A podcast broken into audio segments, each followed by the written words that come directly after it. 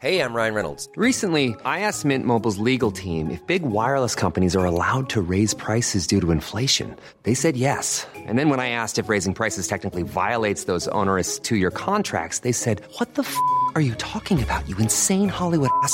So to recap, we're cutting the price of Mint Unlimited from $30 a month to just $15 a month. Give it a try at mintmobile.com slash switch. $45 upfront for three months plus taxes and fees. Promo rate for new customers for limited time. Unlimited more than 40 gigabytes per month. Slows. Full terms at mintmobile.com. Langosta Literaria. Hola, buenas tardes a todos. Bienvenidos a un nuevo podcast de La Langosta Literaria, un espacio para la literatura. Mi nombre es Fernanda Álvarez, editora aquí en esta H Casa Editorial, y tenemos el gusto de estar con César Ramos Aristides, César Ramos cuando es editor y César Aristides cuando es poeta, para hablar sobre los libros que no me regresaron. Así que un programa que tristemente todos hemos pasado por ahí, sobre todo si nos quitan libros, pero que somos felices cuando somos nosotros quienes los robamos. ¿Qué tal, César? ¿Cómo estás? Pues bien, contento de estar otra vez aquí con ustedes. El, dejémoslo solo en César, que es el farsante que va a hablar un poco de libros y de algunas cosas que se han encontrado en el camino entre robos, olvidos y abandonos. Eso es bueno. ¿Qué prefieres? Sí, este, pues todo, todo lo que ¿Los caiga para, sí, para que se acomode a dormir en el librero está perfecto. Justamente en estos días, aprovechando las fiestas navideñas, empecé a disque arreglar eso que llamamos biblioteca, que a todos nos, Así nos es. encanta si tengamos cinco libros, siempre es como, "Ay, voy a arreglar la biblioteca. Y encontré muchos ausentes por ahí. Y dije, Mm. ¿pero qué fue con ellos? ¿Qué les pasó? Y otros que no me acordaba que evidentemente estaban ahí porque seguramente en algún momento me los robé. ¿A ti qué te ha pasado? Cuéntame. Pues a mí lo que más me ha pasado es prestar libros y no me han regresado. Y como esto ya se ha vuelto una costumbre habitual, ya mejor no presto y mejor regalo. Porque la verdad ahí, este, me incluyo también, no, no voy a ser pinche mentiroso, me incluyo, no, a veces no regreso libros y si me gustan menos, o, o me espero hasta que de plano el, dueño del libro tenga el gesto grosero y desdichado de pedírmelo, solo entonces así lo regreso. Pero yo creo que te, pensándolo así en fríamente, creo que son más los que he prestado que los que, que yo he pedido prestados. Es que yo creo que, que en, esta, en este lugar del, edi- del editor, o más bien del lector, ¿no? que somos nosotros, eh, aprende uno a manejar el desapego. Así es. Entonces, todo libro de autoayuda que pasa por nuestras manos, que Ah, habla del claro, desapego, sí, sí. se agradece porque entonces podemos practicar esta dádiva de, de decir, vale, está bien, este libro seguro no volverá a mis manos. Sí, de, no, de hecho, todos los libros de, desa- de desarrollo humano, autoayuda, esos todos los regalo. Es, este, soy una persona muy generosa con ese tipo de libros, porque si ya me sirvieron a mí, que le sirvan a otras personas. Sí, pero eso, yo del desapego he aprendido muchísimo gracias a esos libros. Oye, cuéntame de algunos, de algunos libritos que hayas hecho de esa manera, que, te- Este- que, que sí querías, digamos, y que de pronto un día ya dejaron de estar en tu haber. Bueno, yo tengo como escritor favorito a un, a un escritor francés, Louis Ferdinand Céline. No voy a decir aquí cómo, cómo sería común decirlo ahí en la calle, pero de hijo de desobediente, lo que le sigue 100 veces más. Y soy un ferviente lector de Céline. Entonces yo tenía una novela que para mí es la mejor novela de Céline, que se llama Muerte a Crédito. Y hablaba con tanto entusiasmo con una editora aquello, en aquellos años de Santillana que estábamos sobre Río Miscuac, que me dijo, oye, pues préstame la novela, me gustaría mucho leerla. Entonces ahí tiene al pendejo que se la presta. Y yo muy entusiasmado, pasaron las semanas, los meses y los días, como diría la canción. Y un día me dijo que lo que más le había gustado de la novela eran unas notas que yo pues, había puesto ahí y que este, francamente este, no le parecía nada buena la novela. Y lo peor del caso es que nunca me la regresó.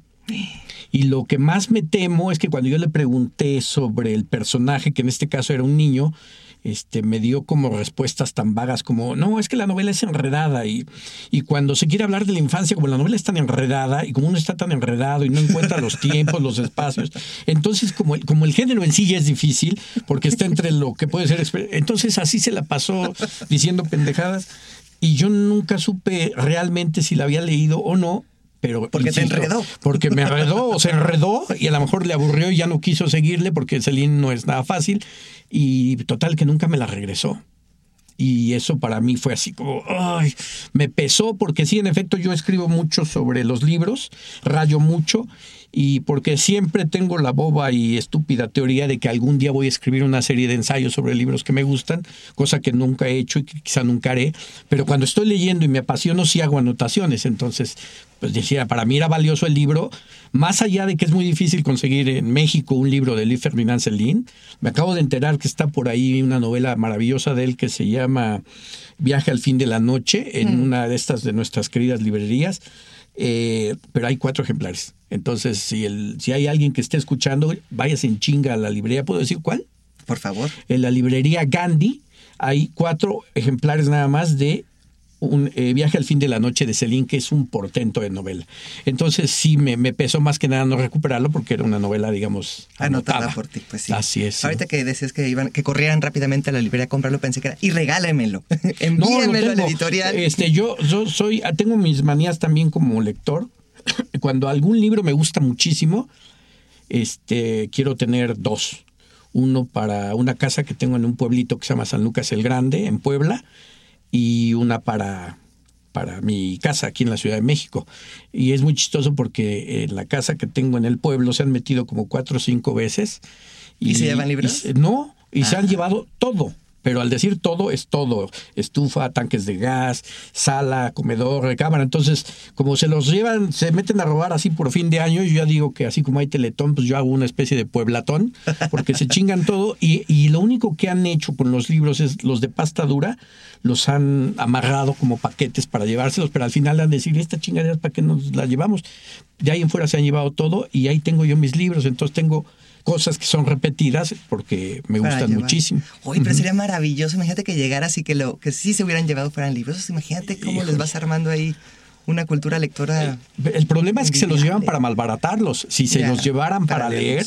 Y esto me recuerda, por ejemplo, otra cosa que una vez yo presté un libro, porque otro de mis escritores que sigo mucho y que me gusta muchísimo es Isaac Bashevis Singer, que Sí. aquí en, en, en Penguin Random House tenemos muchos títulos de él, y esto es como comercial también. Hay que leer a Isaac Bashevis Singer, no se anda con chingaderas, es un autor hecho y derecho. Bueno, fue un autor hecho y derecho, ya murió, fue premio Nobel de Literatura en el 78, y yo tengo una teoría pendeja de que no lo, no fue muy famoso porque le tocó el boom latinoamericano. Ay, no, cuando García Márquez, eh, Vargas Llosa, Fuentes estaban en ebullición, pues este cuate gana el, el Nobel de Literatura. No lo pelaron mucho en Latinoamérica.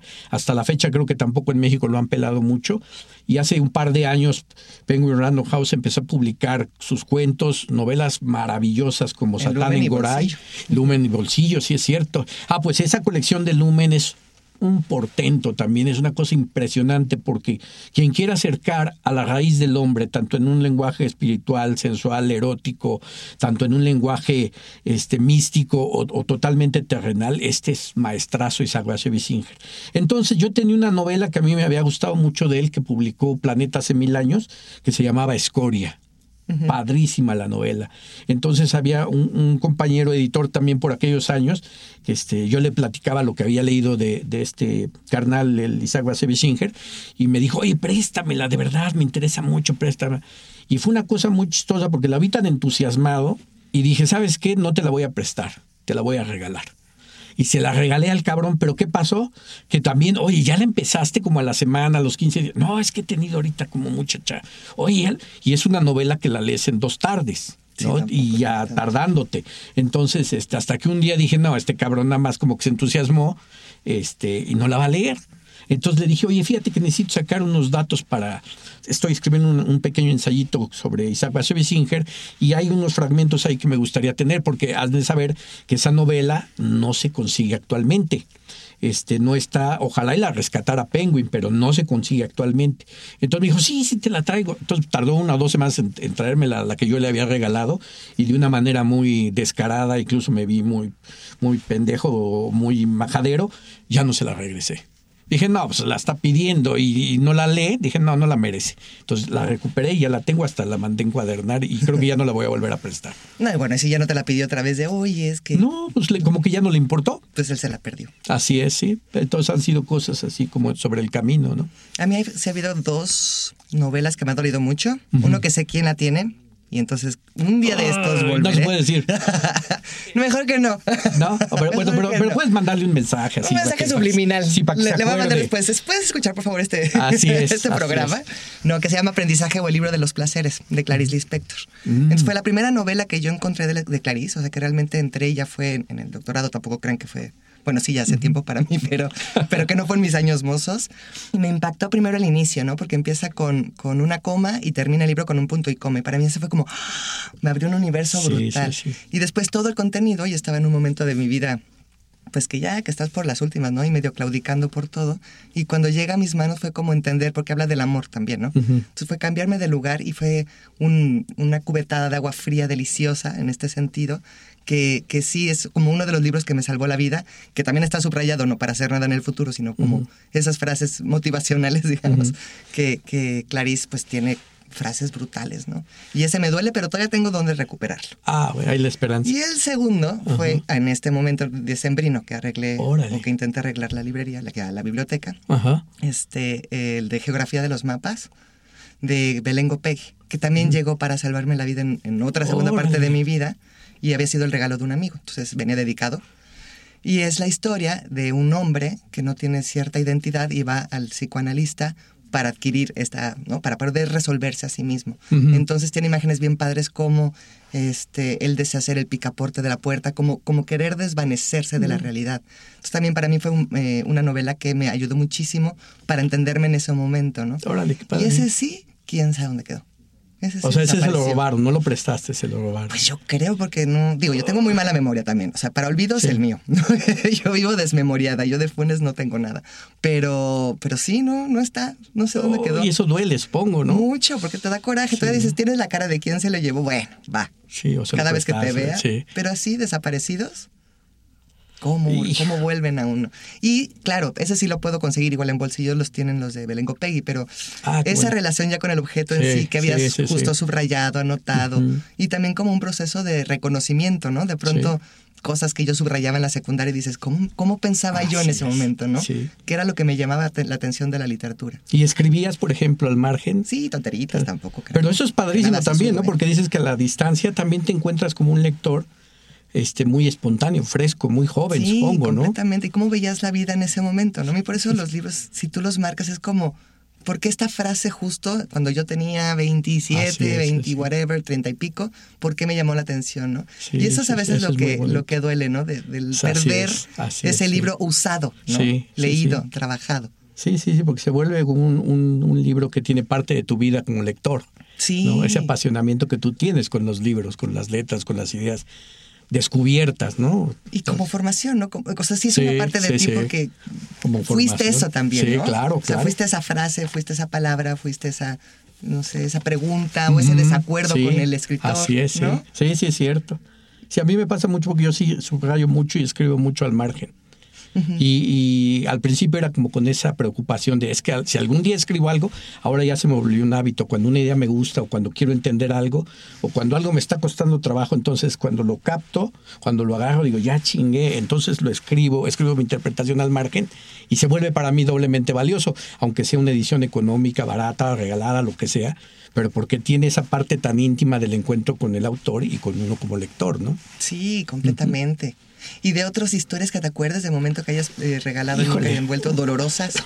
bueno, dolorosas, este, a- ahora, ahora sí un poco como en tu estilo. Yo, yo quise mucho a una, a una muchacha, hasta la fecha la quiero muchísimo. Este, y, y, y salí algún tiempo con ella y se iba a quedar a mi casa. Entonces eh, fue una relación muy tormentosa, estalló. Esa de las buenas, ¿no? durísima, durísima. Este terminó con, con Valium, terminó con ansiolítico, antidepresivo, o sea, fue una Ah, no, cosa sí. sabrosa, chingona, ¿no? Como el de, perdón, el de Alan Pauls, el del pasado, ¿lo leíste? Eh, sí, sí, pero no, pero eh, estaba muy chavito Alan Pauls a lo que nosotros nos Ah, pasó. no, bueno. O sea, realmente, hasta no sé si puedo hacer un paréntesis, hasta una cosa macabra nos ocurrió una vez. Te voy a contar. Estábamos discutiendo abiertamente un día en casa de en mi casa y mi hija por alguna razón yo ya estaba separado, se había ido a, a quedar a casa de su mamá un fin de semana. Entonces estábamos mentándonos la madre muy fuerte y gritándonos porque nos queríamos mucho, nos amábamos mal y nos llevábamos pésimo. Entonces, en una de esas, en la discusión de te vas a la chingada, pues me voy, nunca voy a estar contigo, pues me vale madre, soy yo una vocecita que decía, I love you. Ay, ¿cómo crees? Y, y de repente los dos, en el punto más cabrón de la discusión, nos quedamos así. Interrumpimos el pleito y dijimos, fue el muñeco, ¿verdad? Ay, no es cierto. Y, y dijimos, sí, sí, fue el muñeco. Era un muñequito de mi hija. Y entonces decimos, no mames, está cabrón, ¿no? I love you. Se volvió a repetir. Ay, ya César, Y yo dije, voy a ver, pinche muñeco, ¿no? O sea, que nuestros gritos, nuestra mala vibra está como creando una resonancia. Voy a ver el muñeco, lo tomo en mi mano, lo volteo y tenía un hueco en la tapa de, de donde se pone la Sin pila. pilas. Sin pila Ah, y cállate. sin tapa. No, César. No me acuerdo cómo terminó esa discusión o si eso nos atemperó, no lo recuerdo. Pero les juro por mi madre que así fue. No, no, no. Y yo esas cosas son muy escéptico, pero así fue. No sé por qué dijo eso el muñequito, en fin. El caso es que con esta chica, después de, de esas cosas de, de encuentros y desencuentros muy violentos, a veces muy desafortunados, este, llegamos a la conclusión de que estábamos mejor eh, separados porque nos queríamos mucho. Y ya en esas que intentábamos hacer las paces, y ya no como pareja, sino para ser nada más buenos amigos, me dijo que había tomado de mi librero eh, un libro que se llama Infierno de Strindberg Ajá.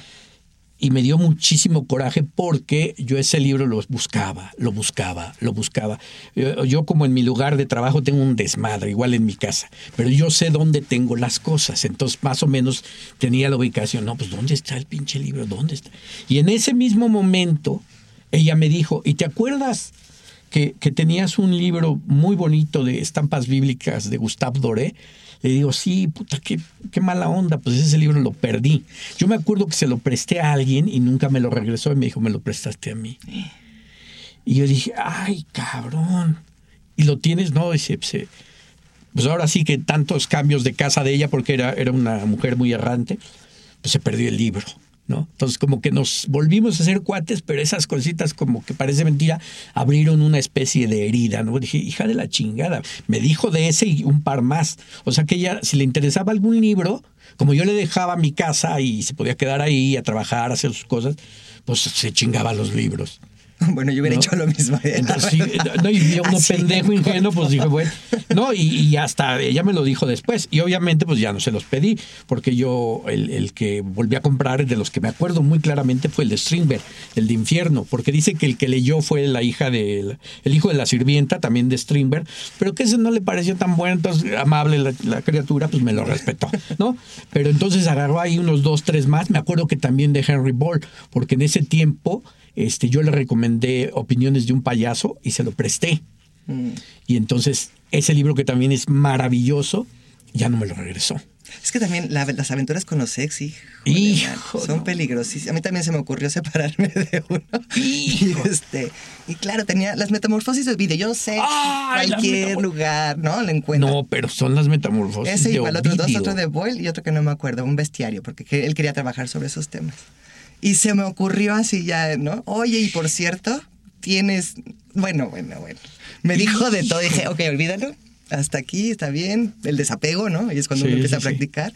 Pero no he vuelto a comprar las metamorfosis. Y de verdad que no era ninguna edición especial, na- nada Pues, sofisticado, este, pero pues es un librazo, ¿no? Claro, y eso nos, nos une, mi queridísima Fer, porque si hay un libro que a mí me encanta y que utilizo y regreso mucho para mis cursos de cuando me, me dejan estafar a la gente de literatura, este, son las metamorfosis. Son increíbles. Y tengo como cinco ediciones de las metamorfosis, precisamente por eso, porque yo les digo a los cabrones, aquí está el origen. Todo. ¿Sí? O sea, si ustedes quieren acercarse a la poesía de los siglos de oro, Góngora, Quevedo, Garcilaso, chinga, ahí está el origen con las metamorfosis de Ovidio. Claro, porque las imágenes son increíbles. Así es, ¿no? así es. Increíbles. Y eso, y eso me viene, a- me viene a cuento porque también estas cosas, híjole, como tú dices de los ex, las, las, este, las rupturas, a mí nada más esta ha sido así como de libros.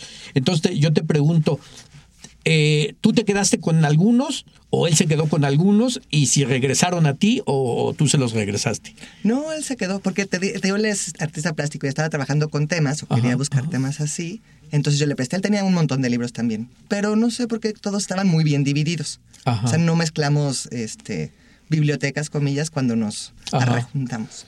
Entonces, pues nada más se quedaron de su lado del buró. ¿Sabes cuál logré rescatar? Uno de Clarice Lispector.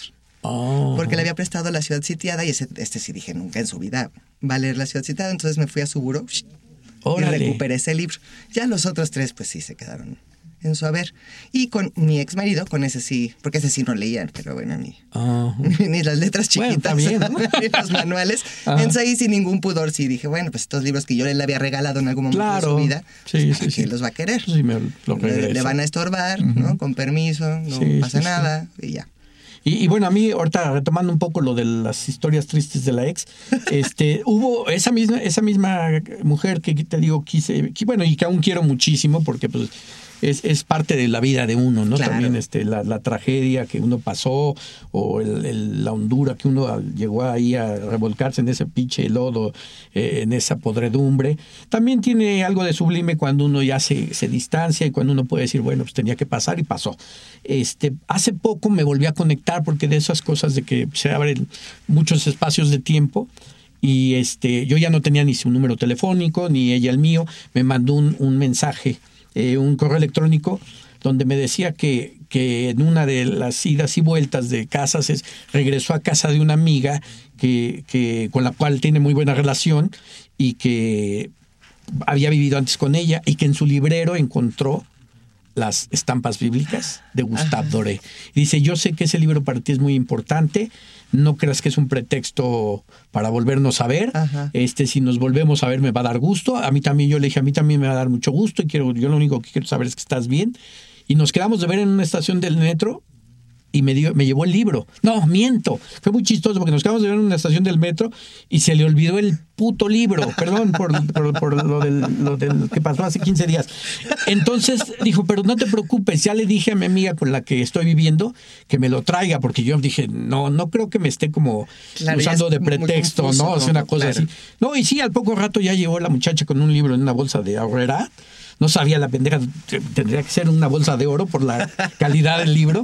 Y, y regresó a mis manos. Y sí, ese, ese libro para mí es muy importante porque fue el último regalo que me hizo mi mamá. No, bueno. Sí, porque tengo, tengo este, alguna historia así como mi papá fue vendedor de libros, pues había muchos libros y ese libro era, nuestro entorno era muy católico, este, somos eh, muy creyentes, había mucho fervor en ese libro. eh, y, y mi mamá me, me dijo, bueno, mira, este libro, pues yo creo que a ti te va, te va a gustar. Es un libro que pues ya mi mamá ya unos dos años, tres años antes de morir, este, me dijo, usted, este, quédate.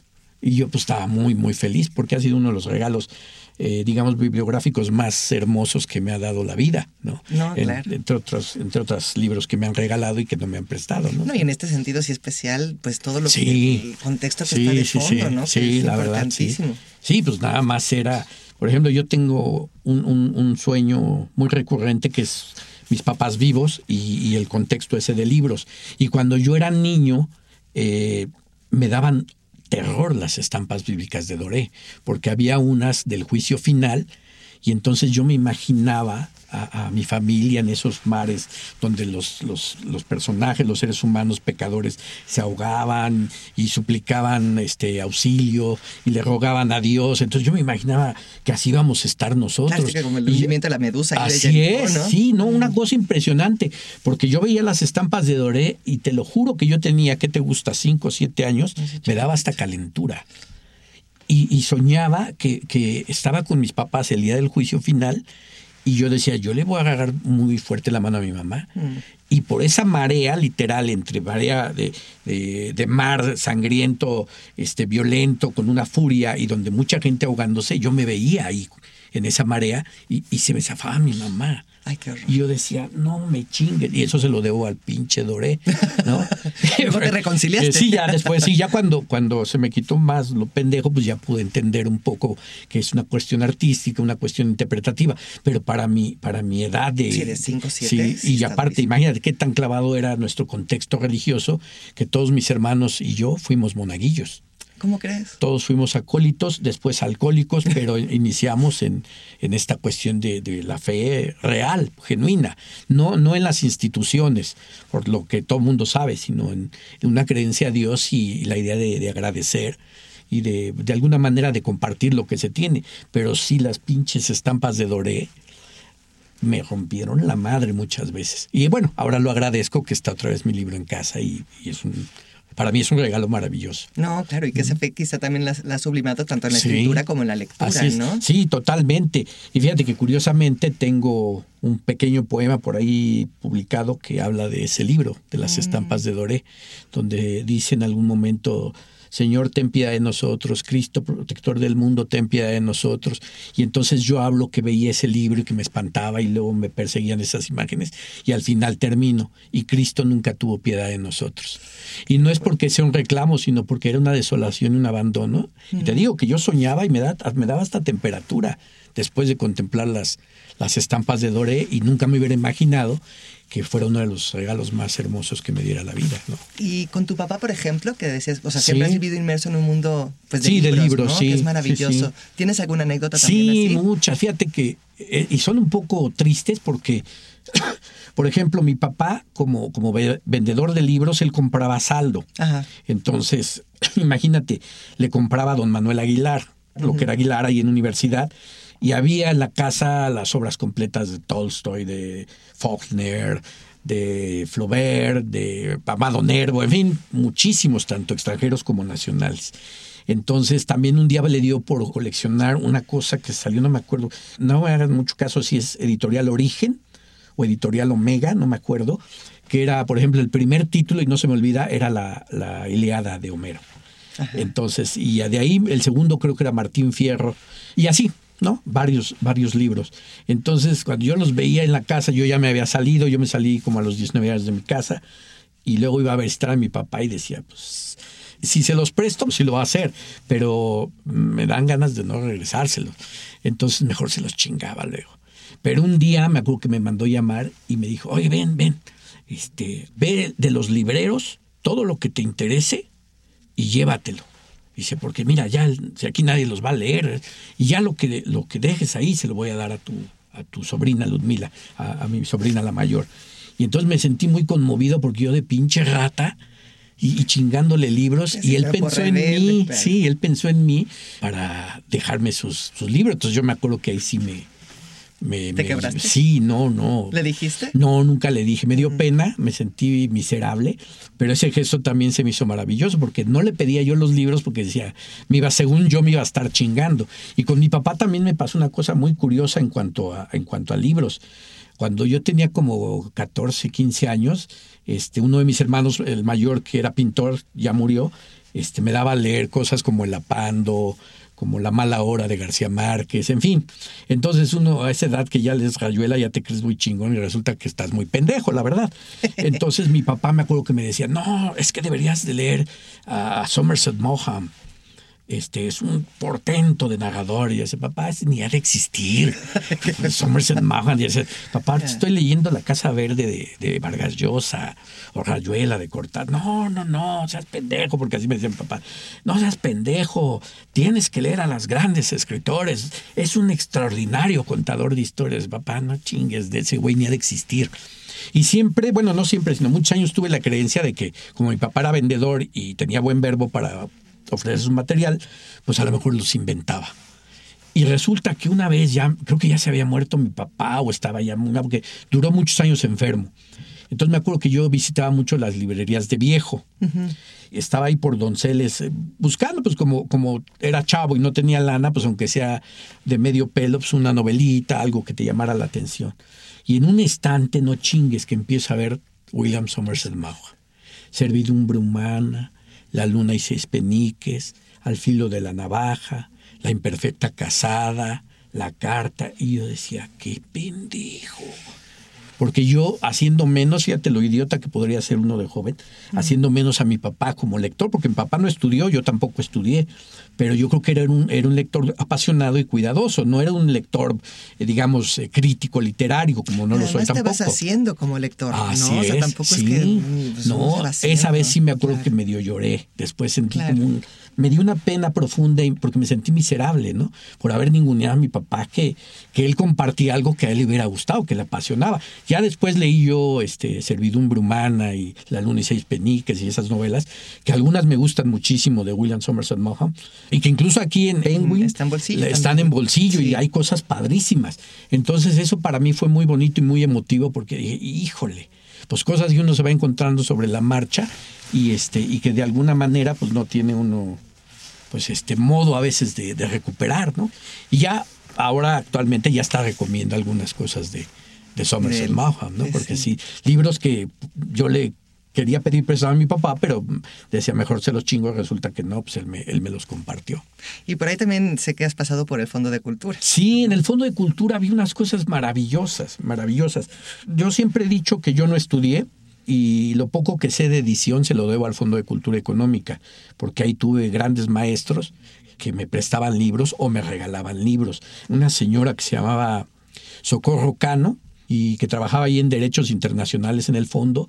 Había otro señor que, que era como coordinador editorial que se llamaba don Alfonso Ruelas y eran la gente más amable del mundo porque el- en el fondo se publicaban muchas disciplinas con libros maravillosos y los llegaban y los ponían en unos estantes. Entonces había una permisibilidad con los libros porque te decían, si te interesa alguno de estos libros, no necesitas pedirlo prestado. Tómatelo, llévatelo, es tuyo, con tal de que lo leas. ¿No? Y eso era, era muy bonito porque te enseñaba a ser mesurado y a la vez te enseñaba como que a ver qué te interesa, qué te gusta, como qué te llama la atención. Y una cosa que hacía Adolfo Castañón, que entonces era el director editorial, el gerente editorial del fondo, era a él le llegaban las, este, las cajas de libros de la UNAM. Entonces eh, te mandaba a llamar y él era muy serio, a veces parecía como molesto, como si te estuviera probando. Era muy cabrón Adolfo Castañón, pero sin duda uno de los grandes maestros que he tenido yo en la vida. Entonces te decía, revísate esas cajas, si te interesa algo, llévatelo, pero me haces un texto para la Gaceta del Fondo de Cultura Económica. Pero lo tengo que regresar o que... No, no, no, no, te lo quedas. Ve, lo, nada más lo que te interese. Entonces imagínate, yo de ahí me hice de obras de Catulo, porque eran las que, las que en ese entonces biblioteca, no, no la del estudiante universitario, sino biblioteca grecolatina, cosas así, no me acuerdo, con traducciones algunas de Rubén Bonifaz Nuño, en fin. Y ahí encontré un libro que después me recomendó muchísimo David Huerta, que era La falsaria de Lucano, que es una maravilla. Y por supuesto que ahí estaban las metamorfosis Sí, pues. de Ovidio. Entonces, esas cosas para nosotros eran no, no el libro prestado, sino el libro regalado. Y aparte, como dices, sin esa avidez. ¿no? Así De, es. Me voy a Sí, no, todos, no, no, no. Sino los que Era- realmente. Así es. Si algo te interesaba, si algo te llamaba la atención y era muy bonito. Porque era, era como muy generoso en ese sentido el fondo con, con, con los, este, los trabajadores. Si les interesaban, obviamente, los, los libros. Yo tenía 19 años. No, bueno, listo para comerte el Así es. Y tuve la ventaja de tener grandes maestros que hasta la Eso fecha. habría de hacerse un programa, ¿no? De los grandes maestros Ah, sí, que nos uy, han sí, ido no, formando. De verdad. Yo no los encontré en la, en la escuela, lamentablemente, y no digo que la escuela no sirva, al contrario, claro que sirve, pero quizá no fue para mí. Y, y la verdad, insisto, lo poco que sé, se lo debo al Fondo de Cultura Económica y obviamente a las personas que, que ahí me ayudaron y podría ser que me formaron, pues, ¿no? Claro. Y pensando, por ejemplo, el trabajo en, en las editoriales y pensando en amigos también, ¿qué librito has dicho? Mm, permisito, se Ah, va al no, bolso, pues, bueno, aquí no regresa. Aquí, por ejemplo, me encontré eh, una vez así la- el Museo de la Inocencia de Pamuk. Ay, sí. Que dije, estuvo como ahí esperando. Pasaba yo y me decía, ay, pst, pst". y híjole, pues volteaba, nadie se lo llevaba. Pero está chingón esta novelita, a ver que el bueno, bendito sea el Señor, y cayó en mi morral, sí, casi sin tocarlo, ¿no? Fue una cosa como de la divinidad. Entonces cayó en mi morral. Y una cosa que también me impresionó muchísimo fue ver muchos años, y ahí sí como la muñeca fea escondida entre los rincones, este librito clásico de, de Medea, de Eurípides. Ay, sí, es que el- con el Penguin Classics ya. Sí, y es un portento esa tragedia, porque si, si algo llama la atención es el, digamos, el trabajo tan bonito que hacen en Penguin Clásicos de ofrecer el estudio, eh, de darte como la, la, referencia histórica. Y a ese libro también me gustó mucho porque hablaba también de no solo de, de en qué momento se había representado, sino incluso en qué películas habían sí, utilizado es que, la verdad que sí, el argumento de, de media. Sí, entonces Igual dije, órale. no todos los de Eurípides. Así es, No, no, sí, sí, son como muy valiosas, de verdad. sí. Entonces la- también se fue volando a mi morral, fue una cosa Ah, muy hecho. agradable. Y también el- la novela esta de, Al filo de la navaja, la encontré en un botadero de ahí, este, por el área comercial, y me llamó mucho la atención porque tenía la, el personaje en algún momento de su vida, estuvo en la Primera Guerra Mundial y era aviador. Entonces tenía, tenía la foto, era un cuate que era aviador. Y yo dije, ah, bueno, qué raro, porque como que eso es nada más de pasada, o no, según yo no era tan relevante, pero sí ya lo vi y dije, órale, Somerset Maugham por acá, ¿no? Cuando ya estamos acostumbrados más a autores como más modernos, ¿no? Tanto nacionales como extranjeros, como más este, cosmopolitas, pero en un sentido más del siglo XXI. Entonces me, me gustó encontrarme como esas cosas y dije, no, pues este, son siempre bendiciones, ¿no? Sí, se agradece. A mí sí me pasó justo que te contaba la otra vez y que bueno, que ya lo tienes que agradezco, el de Ida Vilariño. Hija, desobediente. Sí, por favor, léanla. Una súper poeta que yo, pues eso tuve la, la suerte de conocerla hace poquísimo, sé, yo creo que año y medio, dos, no me acuerdo cuándo salió, pero la vi y dije, "Ah, esta se va a mi casa. Y ya este, platicando con César, que evidentemente sabe muchísimo de poesía y, y, este, contando eh, pues más o menos nuestros encuentros, sí son estas bellezas, ¿no? Y Sí. perlitas que, De pues, que verdad, uno se sí. puede robar de vez en Sí, cuando. sí, no, y además hay que decirlo, compren la edición que, que se vende aquí en México, porque este 2020 es el centenario de Idea Vilariño. Ah, pues con Y, mayor y la, y la gente pues no, no la conoce, no la ubica.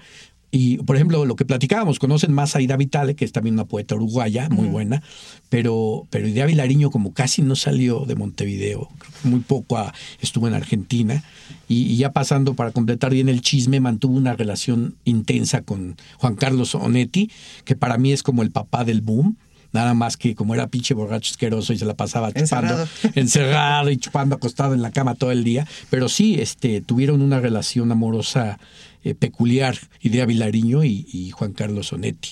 ¿no? Cuéntanos de tu libro ahora. Ah, Voy a aprovechar y yo voy a hacer el comercial del, del libro de poesía que está sacando Ah. César. Aristides, por favor, porque Sí, como poeta también es Aristides. Sí, este, bueno, es un librito que es, es como un divertimento. Eh, escribí un libro que se llama No volveré a tocarte, cartas de Idea Vilariño a Juan Carlos Onetti. Y es un libro de poemas eh, que nace a partir de canciones populares, una canción de Moscovita y sus guajiros que se llama Irremediablemente Solo, y de un, de un cuadro de Edward Hooper de una muchacha que está sentada en una habitación de hotel. El cuadro se llama Habitación de Hotel. Y entonces este, es un libro de ruptura amorosa en el que yo, según al ver ese cuadro, una muchacha, dije, ese es Idea Vilariño. Entonces se me dio la gana de que esa muchacha del cuadro de Hooper fuera Idea Vilariño y tiene un papel en la mano, lo tiene desplegado en la mano y según yo es una carta que le está escribiendo a Onetti porque se fue a encerrar a un hotel como para olvidarse de él o para hacer como una especie de acto de contrición. Y entonces ahí, según yo, empieza a escribirle cartas a Onetti de las cosas que, que no hicieron juntos y que se habían platicado, de la tragedia que fue romper con esos lazos amorosos. Y sobre todo el libro es un, ¿qué le diría yo como enamorado o enamorada? ¿Qué le diría yo? a una persona que quise muchísimo, que aún creo que puedo amar si me la volviera a encontrar. Entonces son cartas imaginarias tratando de imitar un poco el estilo de, de Idea Vilariño, porque tiene un estilo muy sutil, muy sobrio, versos muy ceñidos, versos deliciosos, muy nostálgicos y tiene temas como que son muy recurrentes, que son la soledad, el vacío y la muerte. Entonces yo trataba de decir a partir de la voz de Idea Vilariño, ¿qué le diría a Onetti si se lo encontrara en la calle? ¿No? ¿Cómo le reclamaría o, cómo le pediría perdón o cómo haría- esperaría ella que le pidiera perdón porque pues su, su vida así no, no fue pues una, una relación de lo más feliz que digamos. Entonces por eso fue que como personajes me llamó mucho la atención Idea Vilariño y, y Onetti por esa relación tan extraña. Dicen este, los, los estudiosos que había ocasiones en que Onetti este, desesperado por no verla, le marcaba por teléfono y decía, ven, por favor, te necesito. Quiero que estés conmigo, ven, te necesito. Y entonces Idea Vilariño estaba con otra persona y le decía, yo me imagino que decía Juan Carlos, no seas pendejo, estoy, estoy, con alguien que me trata bien y vos sos una mierda. Entonces a lo mejor así le decía la Vilariño, ¿no? Pero resulta que él decía, necesito estar contigo, ven por favor. Entonces ella confiesa que dejaba a personas que realmente la amaban bien, la hacían sentir bien y la valoraban, y se iba con Onetti. Y cuando llegaba a casa de Onetti, estaba ahí sentada con él nada más y ninguno de los dos decía nada. Pero qué raro, ¿no? ¿Cómo puedes, o sea, está interesante como ponerse en esos zapatos, ¿no? ¿Qué tipo de relación deberías de tener o amor, igual entre comillas, Amor loco, claro. ¿No? Para poder dejar todo e irte corriendo. Al sí, porque lo dejaba, o sea, ella, ella dice, ya ya estaba con otra persona, me trataba bien, me amaba me procuraba, porque ella, ella no era fea, era una mujer agraciada y era una poeta muy sensible, muy... muy sí, de verdad, sí. Nos, eh, desgarradora. desgarradora. Tú, por ejemplo, que la, conoces desde los primeros poemas escritos a los 20 años, dices, ay, cabrón, ya quisiéramos muchos pinches viejos tener ese temple y a la vez esa aparente fragilidad para hablar de la vida, para hablar del vacío, para hablar de la muerte, de la desolación. Uf, y del amor de una manera trágica pero realmente y paradójicamente muy bella. Y el otro cabrón, un gran escritor, pero pues solo, solo el amor terrible, el amor enfermo, el amor, no sé, entre dos tipos muy solos a la vez, ¿no? Aunque él viajó y, y terminó sus días en Madrid, pero, pero sí, los pues, terminó espantosamente. Pues. Sí, sí, sí. O sea, eso que digo yo eh, en, son no de broma, sino como hasta como una autoburla, eso de borracho asqueroso, es porque lo, lo entiendo perfecto. Y entiendo que él haya terminado una vida así por su forma de ser. Claro totalmente desencantado. Si uno puede leer su novela, que es maravillosa, la última, que es cuando ya no importe, mm. habla de la relación que él tenía con su esposa y dice que era tan jodida y tan deteriorada. Lo único que le faltaba era que ya algo pasara trágico para que se dejaran de ver. Y eso a lo mejor salvaba un poco la vida de ambos. Y el personaje de esa novela es maravilloso, es muy honetiano, ¿no? También un personaje que, que, busca las prostitutas más jodidas, un personaje que bebe como endemoniado. Sí, siempre ese mundo en decadencia. Así es, totalmente decadente. Y, y, hay que recordar también que, que, Onetti fue de los primeros escritores existenciales en, lengua hispanoamericana, pues, ¿no? Y se lo tomó en serio. Sí, totalmente, en serio, sí, sí, sí. Oye, y por ahí también me supe de una historia con Christopher Domínguez. Ah, sí, mi, mi queridísimo eh, Christopher Domínguez, que, que todo el mundo habla mal de él, pinches mendigos. Este, yo a Christopher lo quiero mucho por muchísimas cosas. Y una de las que para mí es muy valiosa es que Christopher es una persona muy especial que no presta mucho así como que sus libros, creo yo. Y yo desde que lo conozco, desde 1987, yo le pedía prestados libros a Christopher y me los prestaba. Y me acuerdo que a veces me tardaba y me decía, eh, ¿tienes todavía mi Celine, no? Y yo, ah, sí, Christopher, es que no, no le he podido terminar, pero... Ah, bueno. Oye, César, tú tienes todavía mi, el síndrome de Stendhal, ¿verdad? Ah, sí, perdón, Christopher, sí, ya, el síndrome de, el síndrome de Stendhal. Sí, sí, este, luego te lo llevo. Pero nunca, nunca este, me, ha negado un libro. Incluso un gesto de él eh, bellísimo fue que yo, yo estaba también muy chavo y descubrí a Herman Brock y yo lo, lo, como que lo quería leer, pero eso de ir a la biblioteca, pues como no es lo mismo como tenerlo, ¿no? Entonces yo dije, ah, pues ya sé quién me lo va a prestar. Y me acuerdo que este, le dije, oye, Christopher, tú tienes este eh, La muerte de Virgilio de Herman Brock. Me dijo, sí, sí la tengo. ¿Me lo puedes prestar? Me dijo, sí, sí, claro que sí.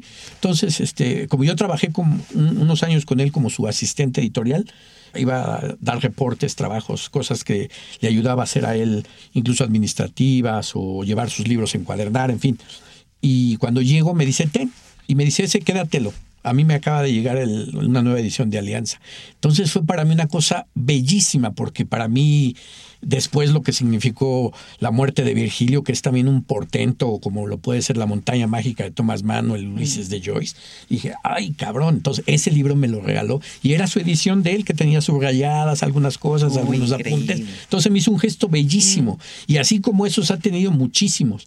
Me acuerdo que cuando yo conocí a Coetze fue por él porque me acuerdo que un día llegué a su casa para igual, ¿no? Cositas de chamba, y me dijo, ten, porque él es muy serio, muy parco, me dijo, ten, y me dio desgracia. ¿A ti que te gustan esos temas? Y yo lo leí y dije, ay, cabrón, yo no, yo no conocía nada de, de Coetzee. Cuando leí dije, no, esto está ¿no? Y una vez, por ejemplo, en una, en una ocasión, estábamos platicando de un libro que él mandó encuadernar que se llamaba La tertulia maldita o algo así. Una cosa que era una investigación, un libro que estoy hablando como de 1900 8, 1906, una cosa así, este, la, tertulia maldita, algo así. De, eran, eran semblanzas de escritores mexicanos y artistas mexicanos muertos en la total miseria, en el abandono, la pobreza, el alcohol y las drogas. Pero era un libro de la bohemia, totalmente, ¿no? Entonces yo dije, órale, está padrísimo el libro, ¿no? Le dije a Christopher, oye, Christopher, ¿me lo regalas? Digo, ¿me lo regalas? ¿Me lo prestas? Y me dijo, sí, pues llévatelo. Y pasó, y en una ocasión estuvimos en una, en una, comida y estaban ahí varios, varios camaradas, Eduardo Hurtado, este Paquito Martínez Negrete, David Huerta, Christopher y yo, estábamos platicando. Y no sé cómo sale el tema este de, de la bohemia de la muerte, así se llamaba, la bohemia de la muerte. Yo lo tenía el libro, o se lo acababa de regresar, algo así. Y le dijo David, oye, güero, porque así le dice a Christopher, oye, güero, te encargo el de la bohemia de la muerte, quedaste que me lo ibas a prestar y todo. Y Christopher dijo, no, es que no lo encuentro, no sé dónde lo dejé. Y ahí tienes al pendejo que dice, fue el que me prestaste, ¿no, Christopher? Y se voltea a verme Christopher con una cara de pendejo, ¿para qué dices? Ahí me di cuenta que no presta tan fácil sus libros. Y gesto que, que pues, le agradezco también muchísimo, porque hasta la fecha, este, si le pido libros prestados, me los presta y puedo estar con ellos tres, seis meses, nueve meses y nunca es como para, si no los he leído, me espera, pero siempre, siempre se los he regresado porque pues, tan generoso es en prestármelos como en regalarme libros maravillosos, ¿no? Sí, pues es ese código de honor que está. Así es, así es, sí. Y creo que es con la única persona con la que tengo como esa confianza, pues, para decirle que me lo preste y que yo sé que se lo tengo que regresar sin ninguna duda. ¿No? Es que pensándolo, por ejemplo, también sorprende mucho cuando te los regresan, ¿no? Sí, Porque claro, uno dice, mm, ya se sabe el dicho, ¿no? Así es, sí. no hay no, que libros. Así es. Pero entonces cuando regresan dices, ay, claro, esa persona sube un este estandarte, vaya, Sí, se le da claro. la estrellita porque Sí, sí, no sí. pasa, ¿no? No, yo prefiero ya regalarlos, porque es penoso decir, este sí te lo presto, pero mejor digo, ah, luego te lo paso y ya. Porque sí, la mayoría de las veces no, no regresen. No, quién sabe. Bueno, no, es que yo tampoco lo haría, la verdad. Me quedé No, con sí. uno que era el varón rampante, que igual me lo, Ah. me lo prestó un amigo en su momento. Ya saben, yo y mis corazones rotos Ajá, así ajá. por la vida. Dijo, esta te, vale, te va a ayudar, no sé qué. Órale. Ahí sigue, muy a gusto en mi. Ya lo acomodé. Ah, no, ya. en ese reacomodo Vas- de librero. Ya, Sí, no se acuerda, ¿ves? Ya tiene otra patria y eso está bien, ¿no? No, y sobre todo creo que lo bonito, más allá de prestados, regalados o robados, es que se lean. Pues sí. ¿No? O sea, cuando realmente hay esa pasión y hay ese interés, pues que los libros se lean. Que, que lleguen a, a ojos atentos, cuidadosos, o hasta da gusto, ¿no? Que diga, oye, ¿te acuerdas que te presté tal libro? Oye, ¿te acuerdas que me dijiste de tal libro? Fíjate que lo leí y me gustó. Sí, porque al final la lectura pues es compartir también, Así es, ¿no? así es, sí. es, Sí. es justo esa pasión con la que uno dice, oye, ¿te gustó? Porque uno espera Sí, pues, que sí, ojalá que sí, ¿no? Y que le haya movido la vida y le haya, cambiado, le haya abierto otro universo, lo que sea, ¿no? Sí, sí. Sí, y eso con los libros es como sagrado, pues, ¿no? Claro. Espiritualmente es algo que se vuelve invaluable, ¿no? Porque prestar dinero, prestar cosas, en fin, se vuelve como algo más práctico, pero la cuestión de los libros tiene como un contexto espiritual muy grande. Y sí, porque se siente en el estómago, ¿no? Así y te es. brillan los ojos y, Sí, sí, sí. y poder compartir. No, es cuando la Sí. lectura deja de ser solitaria, justo, ¿no? Es el único momento que podemos. Y por ejemplo, así para hacer otro comercial, es algo maravilloso que gracias a ti, no, yo tengo el círculo eh, todavía de lectura. Sí. Y eso es muy bonito. Y digo gracias a ti porque tú también, tú lo tuviste hace tiempo, un círculo de lectura, y la empresa nos da los libros, y tú tienes también ahorita otro, ¿no? Sí. Y eso es maravilloso porque es como compartir la, la emoción que te produce un libro. Y es más bonito todavía cuando la gente que lo leyó, lo está leyendo, te dice, oye, acabo de leer tal. Y a mí me pasó, por ejemplo, con, con este, casi no repetimos autor, pero con Isaac Bashevis Singer tuve aquí buenos lectores que dijeron, no, es que está increíble, es que está padrísimo. Y dijeron, bueno, ¿quieren tener más pruebas? Sí, sí, sí, queremos otro. Y entonces leímos después este, El Mago de Lublin, que es una maravilla. Hermosillo, Entonces, sí, eso, eso es una cosa preciosa, ¿no? Que uno puede compartir cuando a uno le gusta tanto un libro y que de repente haya quien se asome y que diga, a mí también me gustó, o a mí también me pegó, a mí también me caló. Por ejemplo, el Museo de la Inocencia, que también lo leímos, algunos como que los, los traquetearon, medio les pegaron, y es que, es que está enfermo este cabrón, es una obsesión. Así es. Claro. Ese es el género humano. Tal cual. ¿No? Y esa es la belleza de la Así literatura, es. como bien dices. Así es, sí, sí, sí. Pues mi querido César, no sé si quieras agregar algo más, contarnos alguna otra este, cosa. No, pues al contrario, muchas gracias. Me gusta mucho este estar con ustedes y siempre agradecido. Ay, pues sí. De mi parte también, muchísimas gracias, César. Qué rico. Esperamos repetir. Esperamos Claro, sí. que el siguiente sea o alguno de esos programas sobre los maestros que nos Eso muy en la vida. Yo creo que Sí. porque no nos hacemos solos. No, totalmente. Sí, tiene razón, tiene razón. Estaría bien. Pues muchas gracias a ustedes, Radio Esperemos tenerlos aquí al siguiente programa. Aquí en la producción estuvo Álvaro Ortiz, Jacqueline Tavera y Andrea Tamayo. Gracias, chicos, y buenas tardes. Búscanos en nuestras redes sociales, Twitter, Instagram y Facebook, arroba me gusta leer Mex, y en YouTube, me gusta leer México.